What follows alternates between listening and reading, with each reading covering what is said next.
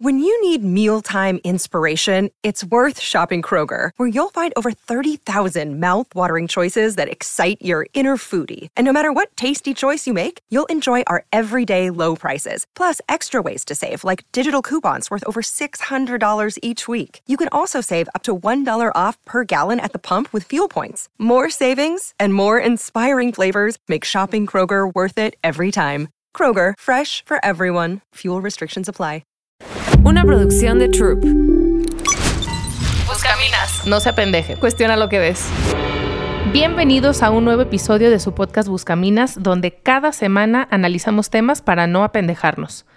Amistades, en este capítulo vamos a hablar de nuestra dimensión espiritual, partiendo de La Sociedad de la Nieve, este libro en el que se basó la película con el mismo nombre que salió hace poco en Netflix. Nos interesa el libro porque a diferencia de la peli, pues profundiza mucho más en esta parte metafísica. Vamos a hablar de lo que pasa cuando el ser humano es llevado al límite físico, emocional, moral, cuando siente que ya no puede más. Porque paradójicamente ahí, en medio del dolor y del sufrimiento, que siempre está presente en nuestra vida de una u otra forma, podemos entrar en contacto con ese espacio interior donde siempre se abre la pregunta de Dios. Acá estamos convencidas que si no entendemos la dimensión espiritual de nuestra persona, que está tan adormecida a veces en medio de nuestras vidas súper ocupadas de ciudad, si no buscamos y encontramos el regalo que se revela en medio de la dificultad, estamos condenados a vivir vidas sin sentido. Vamos a ir por ahí como huérfanos espirituales, vulnerables y desarticulados. Esta película está nominada al Oscar y acaba de arrasar con 12 premios Goya, que es el máximo reconocimiento del cine español.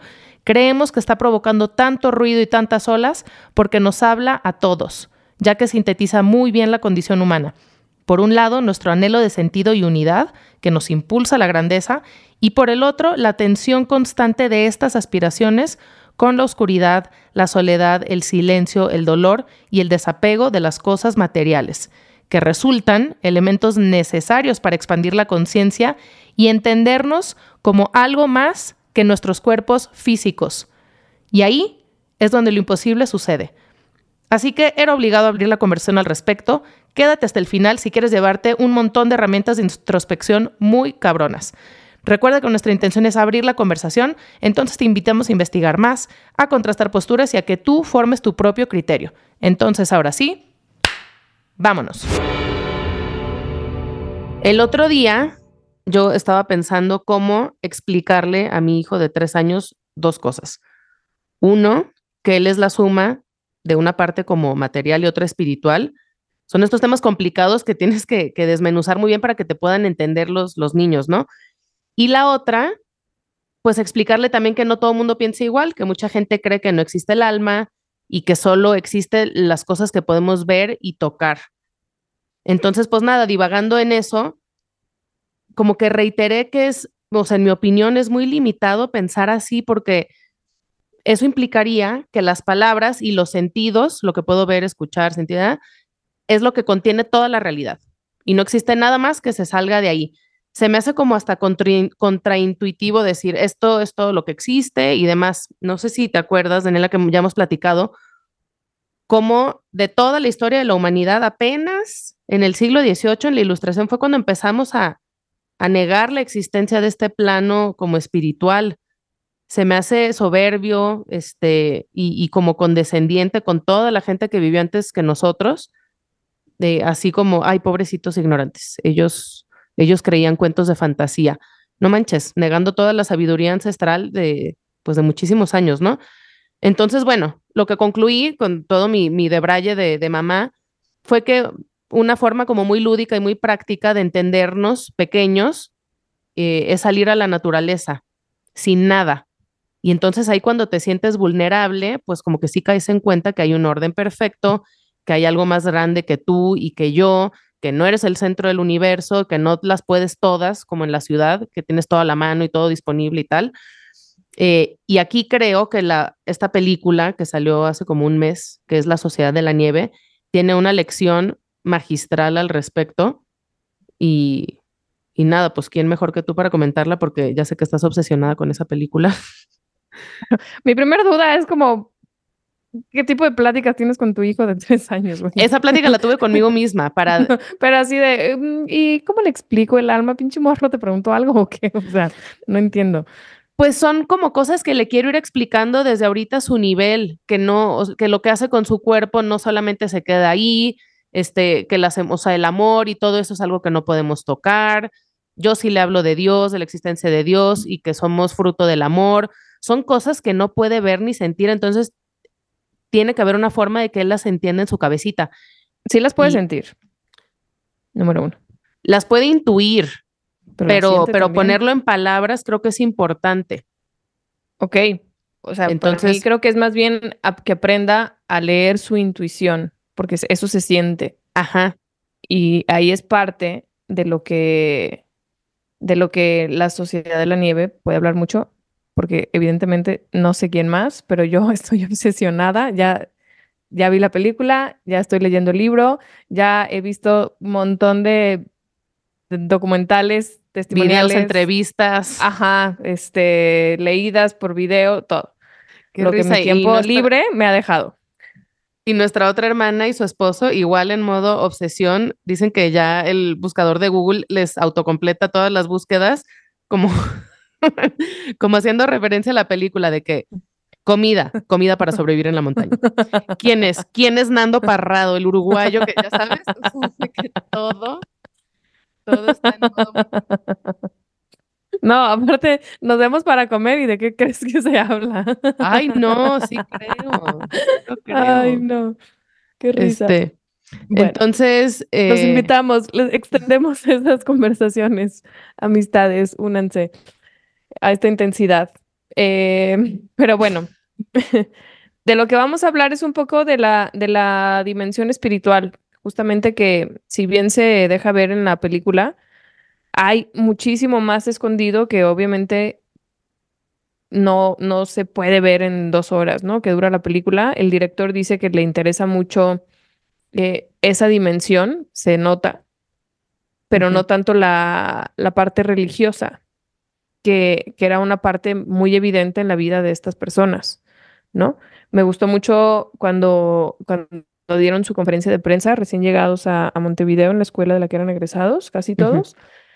Y, Pancho Delgado fue el que, que el, que pues tomó la palabra, ¿no? O sea, habían quedado que iba a ser uno, pero a la mera hora le dio panic attack porque pues era súper difícil enfrentar a esa multitud que conoció a los que no habían vuelto y decir frente a ellos que habían sido su alimento, ¿no? Imagínate ese momento. Sí, está muy fuerte. Pero aparte del contexto histórico donde no había donación de órganos, este, o sea, como que muchas cosas eh, fueron los primeros, a lo mejor ahorita nosotros diríamos, ay, pues no, no es para tanto, pero ellos no, no tenían una historia similar que referenciar y la cultura era otra también, ¿no? Entonces, pues... No había pensado eso, está cañón. Sí, sí, está muy cañón.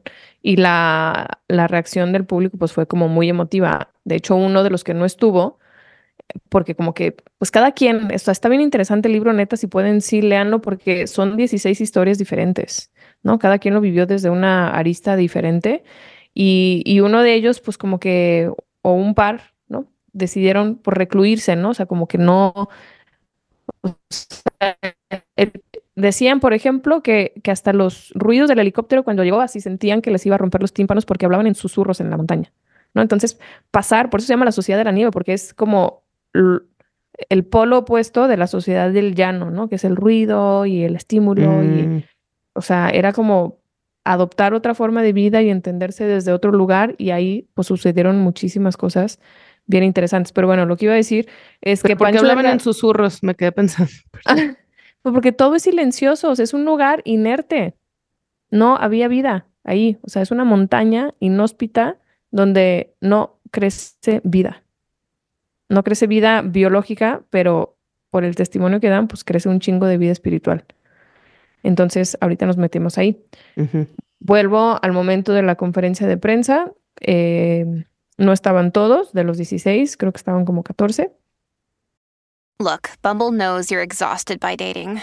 All the must not take yourself too seriously and 6-1 since that matters. And what do I even say other than hey?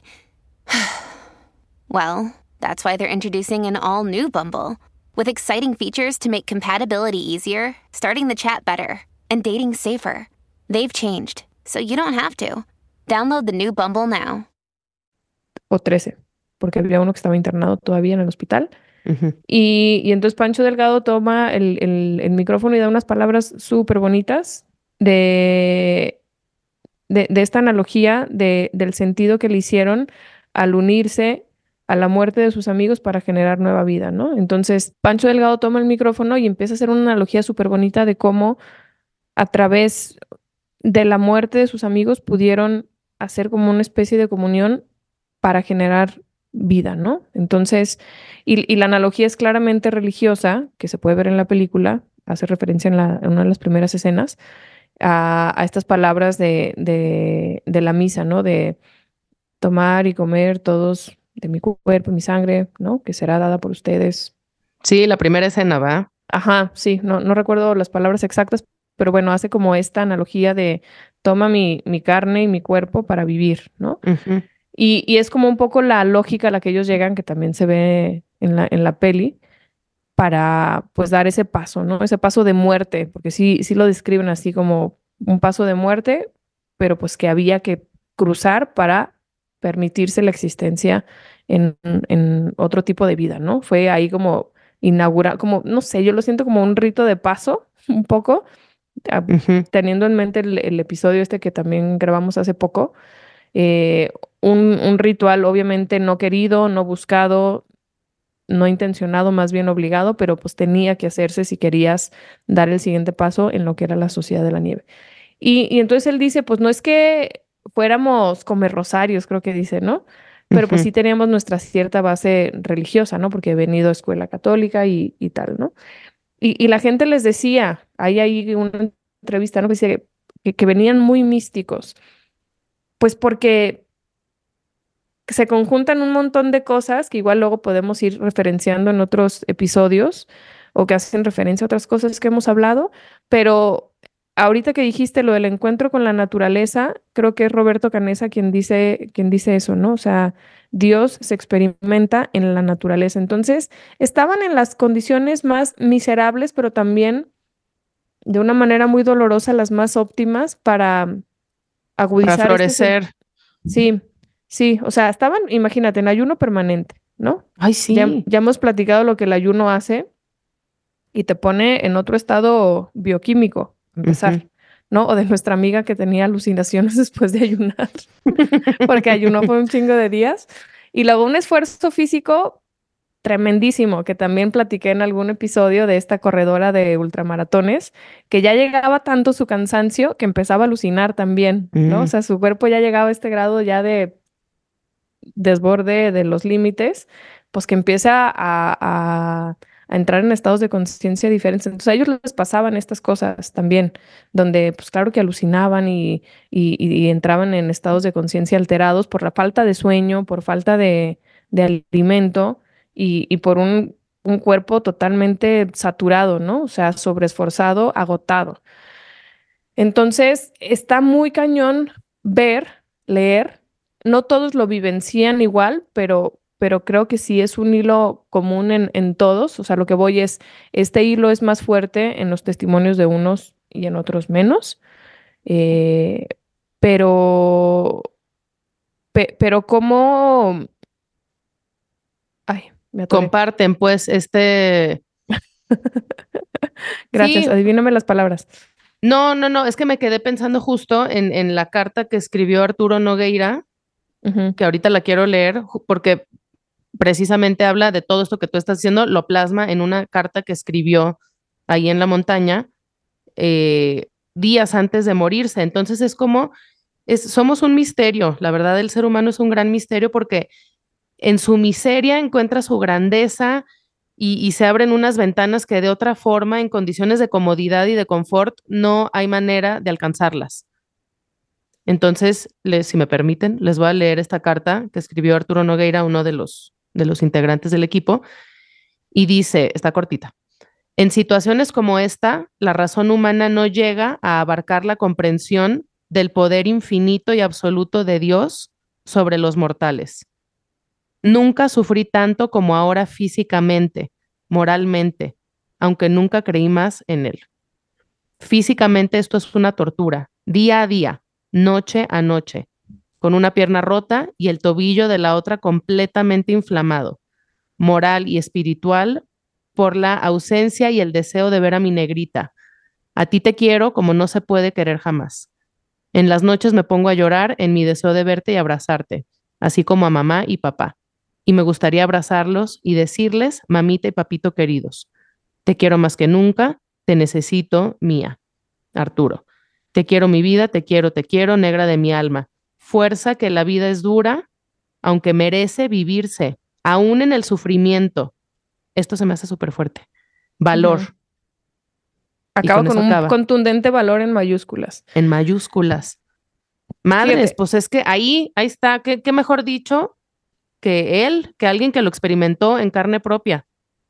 Sí, y hablan muchos de ellos como con cierta nostalgia de, de, mm, esa experiencia de plenitud que tuvieron. O sea, algunos sí dijo, un poquito parecido a Arturo Noguera, que, que, en la película se retrata como este güey que tiene sus dudas existenciales, filosóficas de, de, si Dios existe o no y que él lo ve en el cariño de los amigos y tal y tal. Entonces, eh, pues bueno, es ese personaje para que lo ubiquen. Y, y te digo, ¿no? O sea, no, no es el único que, que, que vivencia a Dios de una manera súper viva. Justo me preguntaba si no les dio como síndrome de Estocolmo, porque la, en la escena cuando los rescatan, ahorita que dijiste que les daba nostalgia, sí me acuerdo que cuando vi la película, hasta a mí me dio como un sentimiento así de, ay, cuando dejan el fuselaje y, o sea, después de todo lo que pasaron, todo lo que compartieron, todo, o sea, las emociones más límite de, de su vida y de repente ya se van y abandonan ese lugar que les dejó tanto, que les quitó tanto. Entonces, en el libro sale algo de eso, si les da como tipo síndrome de Estocolmo, que es esto que les pasa a los no, secuestrados no, no. con sus secuestradores. No, para nada. O sea, nunca, nunca tanto así, pero sí, sí, sí se dan cuenta de que su mejor versión salió en la montaña y eso lo dicen todo el tiempo. Mm. Entonces, como que aprendieron una comunicación muy frontal entre ellos y ya después como que la gente se sacaba de onda porque se hablaban así al pelo, ¿no? Uh -huh. Entonces, acuérdate cómo vas a la montaña y ve la mamada que eres ahora, ¿no? Casi, casi. O sea, se regañaban sí. entre ellos porque por, porque se daban cuenta de lo que eran capaces de ser y hacer y todos sí se quedaron como con esta con este sentido de honrar a la muerte de sus uh -huh. amigos que les dieron vida, eso sí, en todo se palpa, o sea, y, y, me gusta mucho porque platican también cómo les fue un poco después, ¿no? O sea, por ejemplo, Carlitos, que es el que, de los más chiquitos, uh -huh. eh, que, que, es el que en el momento de crisis sale así de que recen todos el rosario. Y lo curioso es que lo rezaban todos los días, por ejemplo. Uh -huh. ¿No? Y Nando Parrado en otra entrevista que vi, toda la caminata de los 10 días se fue rezando así miles de Aves Marías, por ejemplo. Entonces, no todos perseveraron en, con esa... Eso no sale en la peli. No, no, claro que no, porque tampoco es una peli religiosa, pues, pero, pero creo que se deja entrever como este aspecto espiritual, ¿no? Hasta uh -huh. en, en, en, las posiciones que el sol tiene, ¿no? El sol como este prefiguración de lo divino, de, de, de algo más grande que ilumina, que uh -huh. guía siempre está ahí presente como, como sí, pero no, ¿no? O sea, yo sí. creo que un poco como que como ellos lo sentían, como sé que estás aquí, pero a la vez, a veces no te veo, ¿no? En la avalancha no te sí. veo, porque... Y, y Roberto Canesa dice también que después de la avalancha salió un más uno, que es como el espíritu divino, ¿no? Que los guió en todo el trayecto y, y, como que se avivó muchísimo esa espiritualidad, al menos en la experiencia de, de Roberto Canesa, uh -huh como él lo vivió frente al grupo, y había otro que no recuerdo ahorita quién es, pero que sí decía que de sus momentos de plenitud más grandes, si no es que el más, eh, para no, o sea, como no lo tengo textual, no lo quiero decir uh -huh. así como un fact. Pero ¿no? parafraseado, pues. Ah, parafraseado, vaya. Ha sido en la montaña. Entonces imagínate, ¿cómo? O sea, eso devela que no, pues es como la verdadera felicidad, o no, no sé cómo decir. Es el, no sí. Quiero romantizar la experiencia, ¿no? O sea, no quiero romantizar la experiencia de, del drama que vivieron, pero ¿qué más evidencia de que somos más que cuerpos que, que el testimonio de estos cuates? Me pero, recuerda a, la, a esta frase estoica que se llama el obstáculo es el camino y, y es es contraria a lo que, pues a las narrativas actuales donde hay que evitar el, o sea, hay que buscar el confort, hay que evitar el dolor, hay que evitar el, pues sí, el obstáculo y, y, no, o sea, Ryan Holiday tiene un libro que se llama El obstáculo es el camino tal cual y te dice es que ve hacia el obstáculo porque solo ahí vas a saber de qué estás hecho, solo ahí vas a encontrar la grandeza de quién eres, porque el otro camino pues es, es un camino súper mediocre. Y como dices, sí. no, no, estoy, no, no, estoy hablando ahorita ya de la película, sino en general, en, en nuestra realidad mucho más cómoda, hay que buscar ese obstáculo o cuando nos enfrentemos al obstáculo no hay que verlo como algo que hay que sacarle la vuelta, sino es el medio a través del cual, o sea, es como un portal hacia algo que nos va a hacer mucho más recios y fuertes en esa parte espiritual que es intangible. Sí. Y volviendo más porque dejé la idea medias del Carlitos este, por ejemplo, que era como el que motivaba mucho el rezo del rosario, pues creció y creció un joven y hombre adicto, por ejemplo, ¿no? Se hizo, mm. fue alcohólico, fue drogadicto, pues y ahora da pláticas y todo. Pues también, volviendo a esta parte, a ver, no, no vamos a romantizar el drama, ¿no? Que vivieron, o sea, fue un trauma real y en una época donde pues ir al psicólogo no se usaba, pues cómo cada uno hizo catarsis de eso y cómo cada uno encontró el sentido, que también Carlitos lo acabó encontrando, ¿no? Pero bueno, él con sus otras tendencias y ya, lo que sea, su historia personal, pero eso es lo interesante, pues, ¿no? Cómo cada quien va entretejiendo esa historia súper dolorosa que algunos decidieron encerrar por muchísimos años, otros decidieron hablarla con más apertura, otros decidieron vivirla más que hablarla, ¿no? Como que dijeron, uh -huh. yo sé lo que tengo que hacer, o sea, yo no voy a hablarlo tanto, pero yo voy a eh, walk the talk, incluso usa esa frase que, mm. que los ingleses, ¿no? O sea, como caminar lo que hablas, o sea, hacerlo vida. Sí. ¿no? Entonces, pero bueno, definitivamente para ninguno de ellos fue, fue indiferente ese tránsito y para ninguno, para ninguno dejó de tocar su espíritu. Y esa es como la parte que, que queremos resaltar, uh -huh. hablando de, de, cómo se sentían, se sentían parte de, de, alguien más. Y no solamente en el plano de, del Dios en el que ellos creían o creen, uh -huh. eh, pero también me llamó muchísimo la atención, o sea, estos eran hombres rudos, rugbyers, ¿sí me explico? O sea, eran sí, sí, no era cualquier 80, uh -huh. sí, pues estaban grandotes los güeyes y, y, ya, ¿no? O sea, hombres, uh -huh. más para esa época. Y, y todos dicen que, que los, el afecto es lo que los mantuvo vivos, ¿no? El afecto entre ellos, o sea, el amor, ah, que en algún punto su lenguaje se transformó en el del amor y la intuición, que es el lenguaje espiritual. Es que mm. es eso, ¿no? Y también cuando narran la parte del choque y así, estos hombresotes, ¿qué crees que gritaban? ¿Qué gritaban? Porque yo esa parte no la quise ver. Yo le adelanté toda esa primera escena porque no quería. No, yo no lo hablo por la película, yo hablo ah. ya por lo que ellos platican en el libro. ¿Qué, qué o sea, gritaban? Gritaban por sus mamás. Ay, no. O sea, estos hombresotes gritaban por sus mamás, o sea. ¿Cómo, güey? Una vez más. No, a eh, ver, ¿cómo? Es que ese no, eso sí estoy muy en shock. Ajá, o sea, y, y, y la referencia que hacen a sus madres es constante, todo el tiempo. Algunos sí, sí hablan de lo, del papá, pero uh -huh. la figura de la madre es mucho más fuerte. Sí, hasta arquetípicamente. Sí, la mamá es, es, es, es punto de aparte. Wow, Ajá. eso sí. sí no sabía. Entonces, esto me remite una vez más al saberte hijo de alguien, ¿no? Y estos Mm. cuates, por su religión, se sabían no solo hijos de su mamá, sino hijos también, pues, de la mamá a la que le rezaban el rosario todos los días y hijos del Dios que los cuidaba todo el tiempo, ¿no? Ese que descubrieron y, y, y que les hablaba en la naturaleza. Entonces, para mí, esta historia tiene como dos, dos puntales que, que, que es lo que los lanzó a, a trascender todo límite. Es uno, su disciplina uh -huh. como deportistas, que eso jugó un papel bien importante, y su espiritualidad. Sí, sin duda. Y fíjate, el, el, lo de la disciplina lo tocaremos más a profundidad en el siguiente episodio del podcast, para centrarnos ahorita más como en la parte espiritual. Y ahorita que dices lo de la mamá y de saberte hijo de alguien, el otro día este, leí, leí algo que, que le he estado dando muchas vueltas durante todo ese tiempo que llevo leyendo. Qué padre es cuando lees algo y, te resuena, ¿no? Y decía algo así como que es una lástima que no nos entendamos a nosotros mismos como, pues como eso, ¿no? Como la parte material y la parte espiritual. Y en el libro venía una pregunta así como que no, no nos daría mucha confusión no saber quién es nuestra mamá, nuestro papá o de dónde venimos. Y entonces decía, no hay comparación cuando no sabemos qué cosas somos y nos detenemos en estos cuerpos, porque eso es una especie de orfandad espiritual.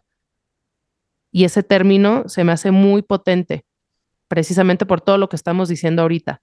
O sea, un huérfano espiritual, pues ¿cómo actúa? ¿Cómo actúa quien desconoce su origen? ¿No? ¿Qué pasa con, con estas pues personas huérfanas espirituales? ¿Dónde buscan esa certidumbre? ¿Dónde buscan la pertenencia? Eh, no sé, no sé. Es y, algo y que- ese, y esa otra materia de la que estamos hechos, no solamente la certidumbre, la pertenencia, sino ese lenguaje que al final es el impulso que te mueve a hacer lo impensable. ¿no? Entonces, saber, o sea, saber dónde, dónde te colocas en medio de ese mundo tan obtuso que es el espíritu.